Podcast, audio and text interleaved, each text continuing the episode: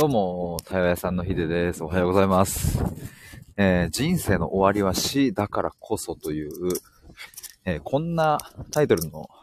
あのー、話をですね、ちょっとこの朝9時半からするっていう、ライブ配信でするっていう、えそういう回なんですけども、あのまあ、これなんでちょっと今日これ話そうと思ったかというと、えこのライブ配信の1本前にですね、僕の内政対話プログラムが、まあ、ゴール設定をしていない、まあ、理由についてちょっとお話ししたんですね。ちょっとぜひ、えー、これ概要欄にリンク貼っておくので聞いてほしいんですけれども、まあ、あの、まあ、そこで話した内容についてもうちょっと深掘りしたいなと思って、で、ちょっとこのライブ配信を立ち上げました。ちなみにそのライブ配信、一本前のライブ配信で話した内容は何かというとですね、まあ、僕の内政対話プログラムまあ、数ヶ月かけてじっくり対話していくわけですけれども、まあ、そこには、あの、明確なゴール設定を設けてないんですね。あの、明確なゴール設定って何かというと、まあ、かりやすいところで言えば、まあ、ライズアップだったら、えー、数ヶ月かけて、えー、理想のね、あの、ブーツ、ブーツですよ。ブーツ、ブーツ、てんてんてれんてんてんてんてれんてんの、あの、まあ、変化ですよね。で、すごくわかりやすい、まあ、ゴールを設定してますよね。まあ、他にも、例えば3ヶ月で、えー、英会話を習得しようとか、何かそういうスキルだったり、うん、まあ、わかりやすいゴール設定みたいなのって、まあ、そういうものを定めている何かプログラムとかってあると思うんですけれども、まあ、僕のプログラム、対話のプログラムには、そういう、うん、わかりやすいものは定めていない。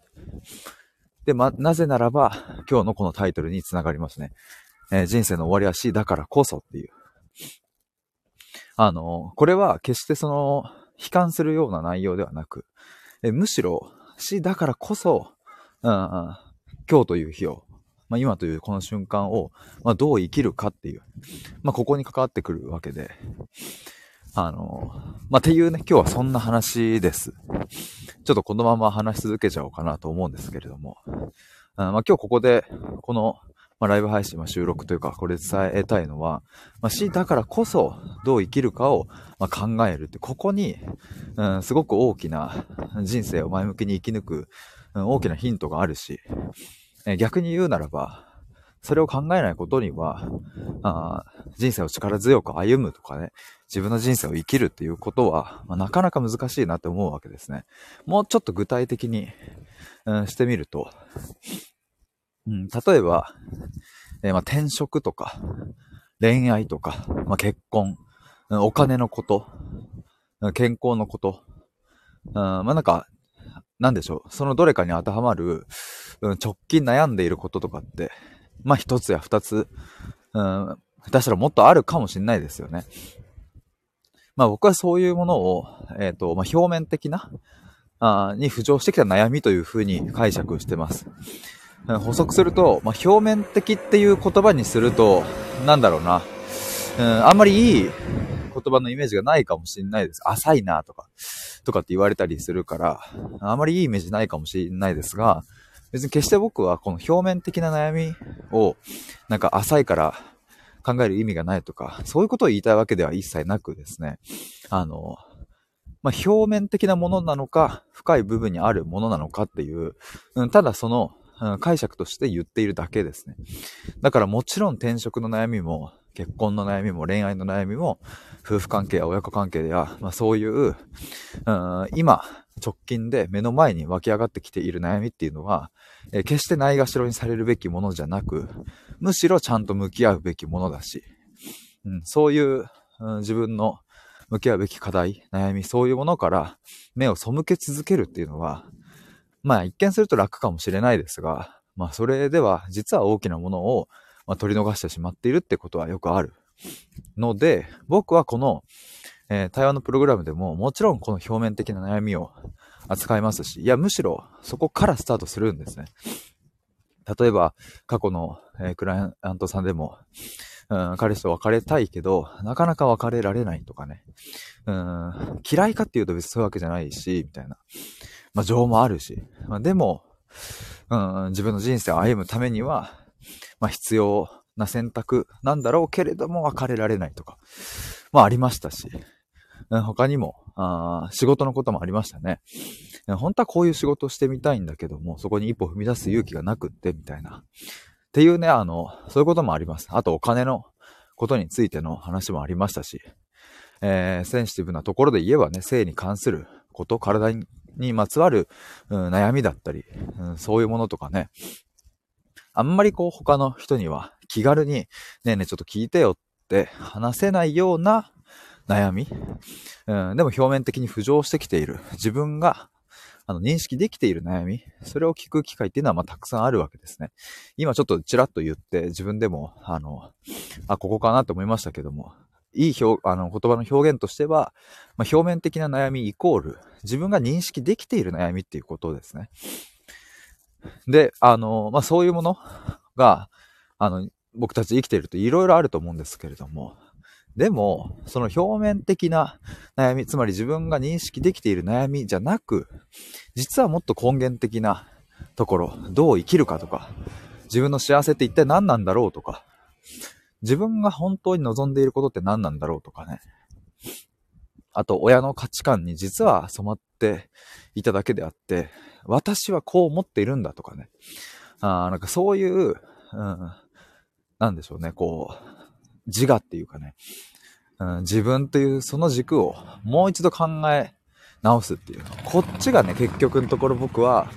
まあ最も大事なところだなと思うんですね。で、そういうものっていうのはなかなか、まあ、ゴール設定がしづらい。うん、というか、ゴール設定をし、あの、まあ、しちゃ意味がないっていう。つまり、こう、どう生きるかとかね、その自分にとって何が幸せなのかとか、私はどう思うのかみたいなことって、まあ、刻一刻と変化するものですし、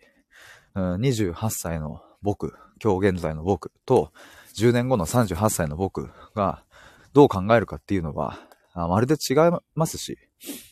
うん、同じように対話屋さんの活動をしているか、仕事をしているかっていうと、それもわかんないですね。うん、まあ、イメージしやすいところで言えば、まあ、10年前とかと比較した方がいいですかね。まあ、もっと言えば、自分の学生時代とか。例えばですけども、うん、学生時代の恋愛観と、今の恋愛観は、それはまるで違うわけですね。僕も、まあ、過去の恋愛とかを例えば振り返ってみれば、あれは間違ってたなとか、うん、ああいう風にこう、当時付き合っていた相手に対して言ってしまったのは、あれは僕の弱さだったし、あ良くなかったなとか、まあ、あるわけですよ。まあそれが、うん、僕にとっては一つの学びになり、それが今日の僕を作っているわけでね。だから僕は本当に今まで出会って、えー、くれた人たちには、あの、とてもね、感謝がありますし、めちゃめちゃぶつかって、喧嘩して、えー、嫌な思いをしたこともね、それ恋愛に限らずね、ありますけれども、まあそういう経験さえも、うん、良かったなと思うわけですけども、まあでも何が言いたいかというと、まあ10年前、20年前の自分と今日の自分は、まあもちろんですが違うわけですね。っていう前提に立つと、その3ヶ月後に、例えばですけど、自分らしく生きる。生きれるようになるとかね、3ヶ月後に何かこうやりたいことが分かり、もうキラキラ人生を送るみたいなとか、なんかそういうものっていうのは、うんまあもちろんそれが全てダメとは言わないですが、僕の価値観からすると、まあ、違うっていう。そこを目指すのは違うっていうことになります。まあさらに補足一応するとですね、もちろんその分かりやすいゴール設定によって自分の人生が上向くこともあるので、それこそライザップに行ってね、あの、美しい体をとかさ、あ3ヶ月で英会話習得してとか、それができたら、それが一つの自分の自信になって、えー、また一歩前に進めるとかもあると思うので、まあそういうものはそういうのを提供している皆さんに僕は、あの、お任せするとして、僕はですね、そういう分かりづらいところ、3ヶ月でこれを手に入れますとか、あそういうものがなかなか表現できないところ。けれども、人生の最も、えー、土台部分、深い部分、えー、基盤を作るところっていうのを僕は、その数ヶ月かけてじっくりやっていくんだっていう、まあそういうことを、すいません、結構長くなりましたね。あの、前回の、あの、ライブ配信で、あ、収録か、で話したんですけれども、でも、あの、まあ、ちょっと今日のタイトル部分にもう一度戻るとですね、僕がそういうふうに考えているのは、なんで僕がそういう分かりづらい部分をやろうとやっているのは、や、やっている理由は、やっぱ最終的にたどり着くのは、人生の終わりは死なんですね。これはもう本当に当たり前のことを、これでもかって言ってますけれども。でもこの当たり前のことって、なかなかね、うん、毎日毎日意識することなんてないじゃないですか。で、まあ、なんだろうな、僕も、あの、2年ぐらい前に母親が亡くなりましたけど、さえもう3年前 ?2 年前か。あの、亡くなりましたけども、うん、まあ母親が余命宣告をされて初めて人の死っていうものがすごく身近になった。うん、そんな経験をして通ってきた、あ来ましたが、それでも、うん、人ってね、やっぱ慣れていくもんで、うん、僕は毎日毎日、えー、死のことを考えるかというと別にそうではないですね。ただ、まあ間違いなく、母親が亡くなる前の自分と今の自分は死に対する感度とか、えー、そういうものは、あの、まあまるで違う、まあ、死生観みたいな部分はまるで変わりましたし、まあ、変わったんですけれども、でもやっぱり最後にたどり着くのは、まあ、死なので、だからこそどう生きるかっていうところを考えようじゃないかっていう、そういうことを、あの、結構本気でね、僕は大事だと思ってるから、対話のプログラムやってるし、対話屋さんとして活動しているし、えー、まあ、こうやって、あの、ライブ配信したりとか、あの、まあ、ツイッターでつぶやいたりとか、なんか、あの、コンテンツを作って届けるっていうのは、まあ、結構そういう、うん、自分の中での使命というかね、理念みたいなものに裏打ちされているんですけれども、まあ、あの、ちょっとよかったらですね、冒頭にも言いましたけれども、僕の、あの、このライブ配信の一本前の部分、一本前のライブ配信に、あの、内政対話プログラムがゴール設定を設けない理由について話してますので、よかったら聞いてみていただけると嬉しいです。なんかね、あの、特にね、これからの時代、もう、あの、これだけ物も溢れ返っていて、なんなら AI とかもわーっと出てきていて、うん、ものすごいスピードで変化しているこの時代に、うん、なんでしょうね、こう、新しくスキルを身につけるとか、何か新しく、うん、仕事のために何かを学ぶみたいなのも、まあもちろんね、ちょっと、この言葉だと広すぎるから、ちょっと幅がありすぎるんですけれども、でも、あの、もちろんそれも大事なんだけども、うん、うん、もう一段深いところで考えておかないと、これだけ深い、あこれだけ早い変化の時代においては、うんまあ、ちょっとね、その、あの、変動性が高すぎるから、うん、せっかく身につけたものが、あの、来年には使い物にならなくなってしまうみたいなことだってやっぱあるわけですよね。まあ、それこそ、なんでしょうね、あの、今ってこう、AI で、あの、ミッドジャーニーとかね、あの、わっと出てきてね、2年前ぐらいでしたっけ？もう、その、デザインの知識とか、えー、経験とかが全くない人でも、めちゃめちゃものすごい、うん、絵を描けるようになったわけですよね。しかも、しかも一瞬で、数分でっていう。こんなこと、昔には想像できなかったし、うん、つまりそれは何を意味してるかっていうと、そういう、まあアートの、ね、デザインの世界とかね、あの、で、活躍している人たちは、あの、もうすでに、うん、取って代わられてしまっているって状況だってあるわけですね。まあ、全部じゃないですけども。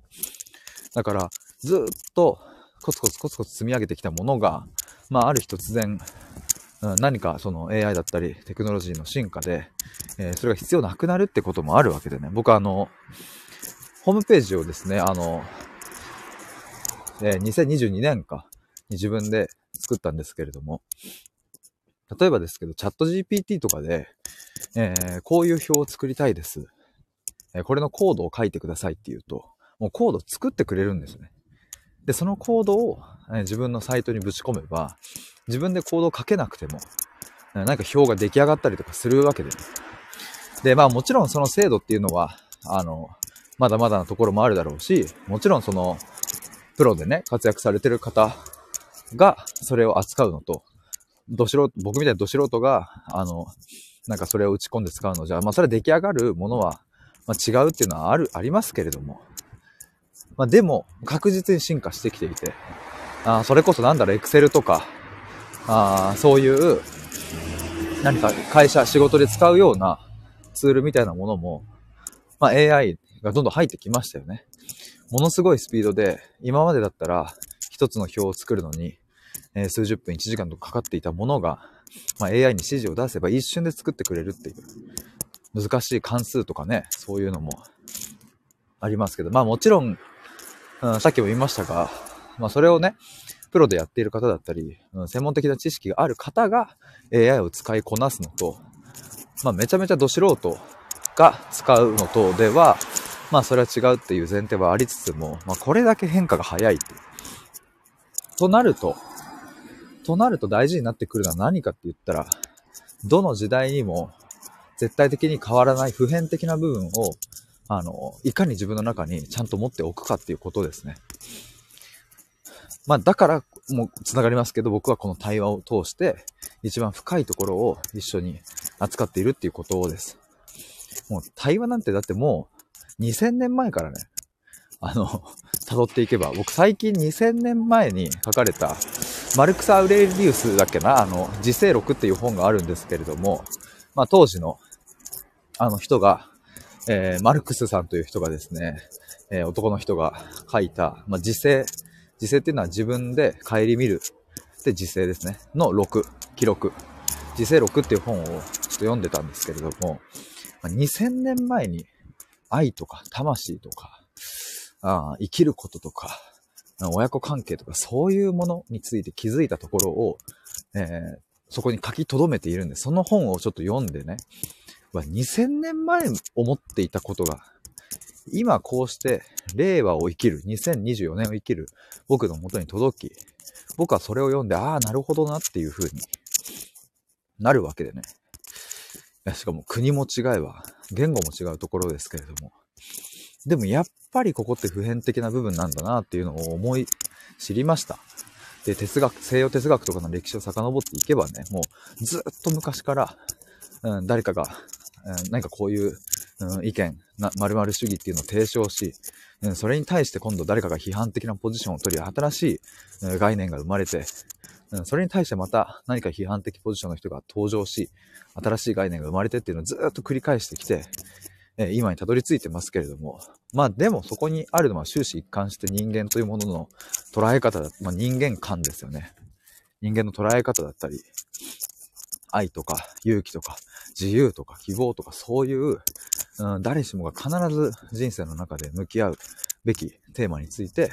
哲学っていうものは、あの、意味をなしてきたというかね、そこをずっとやってきたわけなので、で、これ、この歴史が、まあ、証明しているように、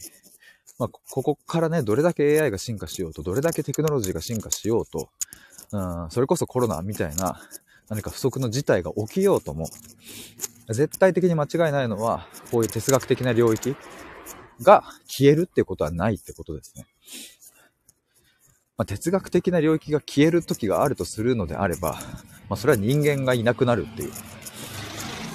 人間が生きてる以上は、こういう愛だったり、あまあ、絶望、希望、そういう、うん、テーマで考えるっていうことは、まあ確実にあるので、だからこの普遍的なものを人生のどこかのタイミングで、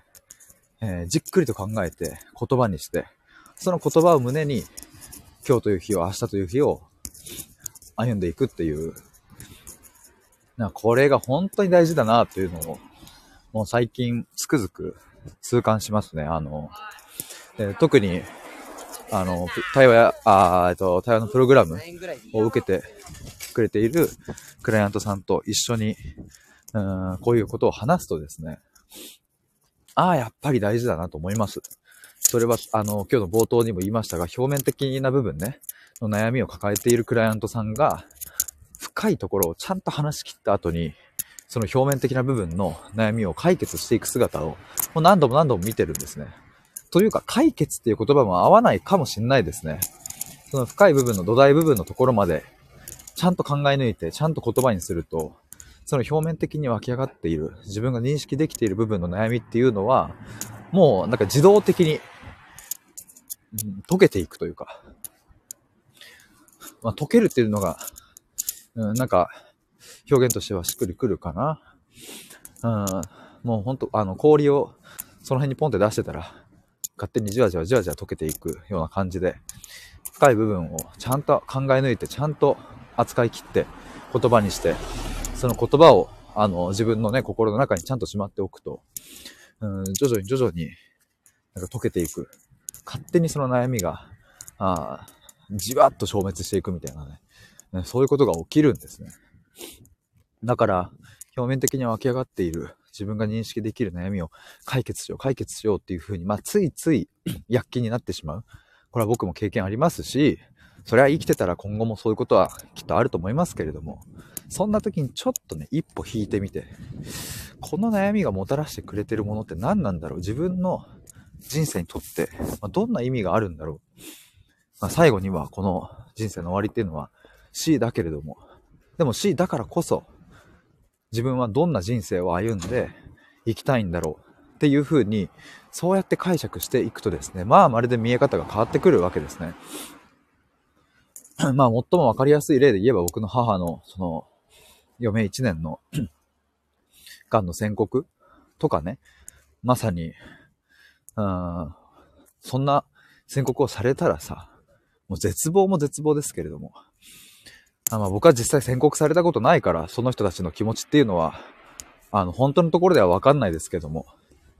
でも、勝手に想像するに、そういうものを突きつけられた時っていうのは、あまあ、もう生きていく希望なんてね、なくなるわけでね。でもそっから、いや、それでも、死なないぞって、母は、うん、一旦もう絶望して本当に苦しそうだったけど、でも、でも負けてたまるかっていう。ここで終わりにするかっていう風に、そうやってもう一度、うん、内側から何か奮い立たせられるものがあって、まあ結果的にね、余命1年っていうところでしたが、まあ2年弱生きられてね、うん、まあそれはなんかもしかすると、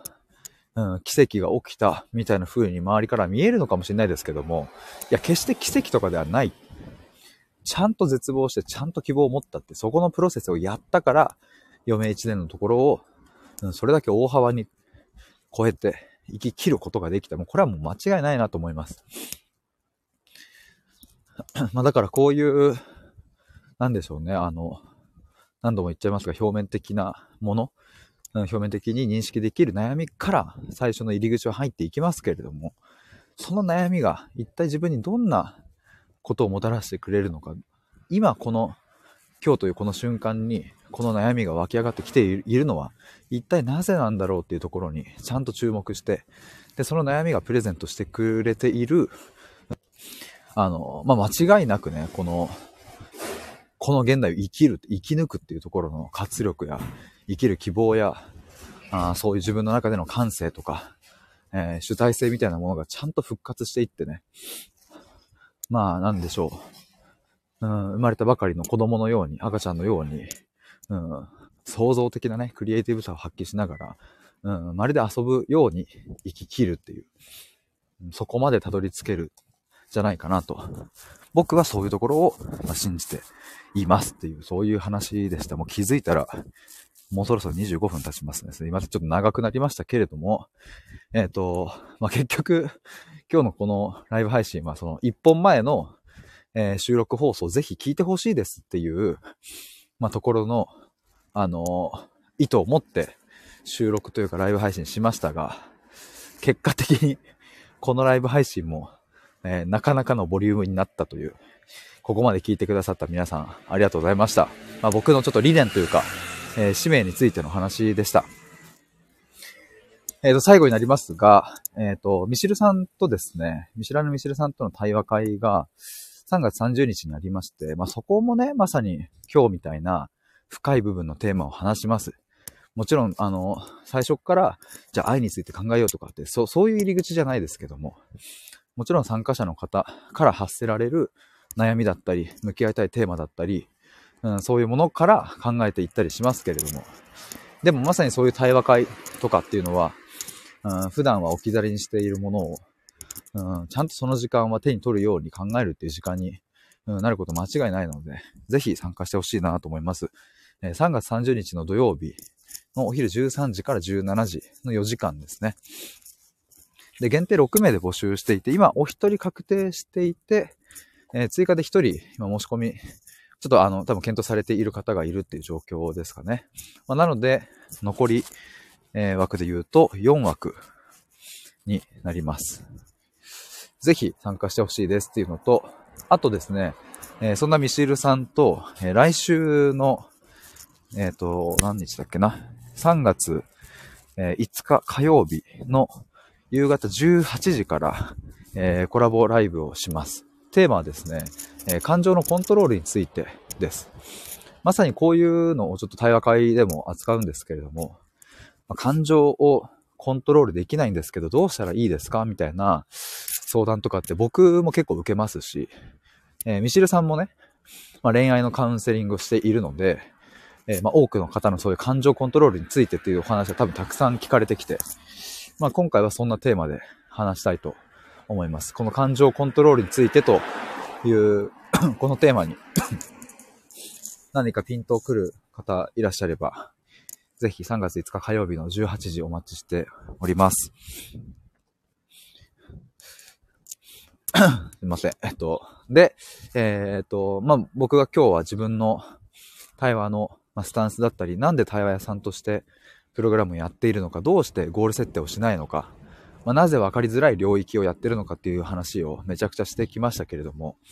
あの、その対話のプログラム、ちょっと興味あるなとか、あの、受けてみたいなと思う方いらっしゃれば、概要欄に無料相談の、えっと、まあ、説明を書いてるページをくっつけておきますので、ぜひそこから覗いてみてください。まあ、無料相談で実際にその方の、まあ、お悩みの根本って何なのかっていうのを一緒に探ってみたりだとかしながらね、まあ、実際にその対話のプログラムは数ヶ月かけて、えー、十数回対話をしていったり、まあ、あとはチャットを使って、えー、内製したり言語化したりっていうことをやっていきますが、まあ、具体的には何をするのかっていうところも、あの、合わせて説明させていただきます。で、まあ、もちろんですが、あの、あくまでそれは、えっ、ー、と、どんなものなんだろうって気になる方に向けての無料相談なので、それを受けてみた結果、あ、なんか違うなと思ったら、もうそれはそれで終わりで、えー、終わりになりますし、まあ、つまり僕がなんか、あの、営業をかけるみたいなことは、あの、一切ありませんので、えー、今は、未だかつてそういうなんか営業をするみたいなこともしてきてないので、まあ、そこはちょっとご安心いただければなと思います。まあ、あの、あれですね、なんかいきなり十数回の対話を話したこともない人にいきなり申し込むっていうのは、あの、かなりハードルがあるなと思うので、まあ実際にこう、ズームで、えー、対話してもらって、まあそこでのこう、なんでしょうね、僕の、うん、僕と実際に話してもらっての、こう感覚とか、そういうものを、うん、体感してもらってね。で、もしよかったら、あの、プログラム受けていただければっていう、そういうスタンスで僕は無料相談やってますので。まあ、あの、ただ、対話のプログラムには全く興味がないんだけれども、ただお悩み相談したいですっていう人は僕はあの受け付けてないので、まあ、やっぱりそれをやり出しちゃうとですね、もう今ね、もうかなり、えっと、申し込みいただいていて、今年に入ってね、もう、5人ですかね。えっと、1月にお二人、プログラム受けることが決まり、先月の2月には3人受けることが決まり、で、この3月もですね、えー、無料相談を受ける方が、あの、もうすでに決まっていて、っていう状況なので、あの、まあ、なので、その、無料相談をこの悩み相談の機会に使っちゃえ、みたいな、そういう人はですね、ちょっとお断りになります。あの、あくまで、えー、プログラムにまあ、ちょっとでも興味があるな、どんなものなんだろうっていう風な、あの、そういう、こう知りたいなっていう人に向けてのものなので、そこは、えー、一応ご了承くださいという、そんなところでございます。ということで、えー、ちょうど30分ぐらいですね、えー、今日は人生の終わりは死だからこそというテーマでお話しさせていただきました。えー、潜って聞いていただいた皆さんもありがとうございます。この朝っぱらからなかなか 暑苦しい話だったかなと思うんですけれども、えー、ありがとうございました。ではでは、以上です。ありがとうございました。バイバーイ。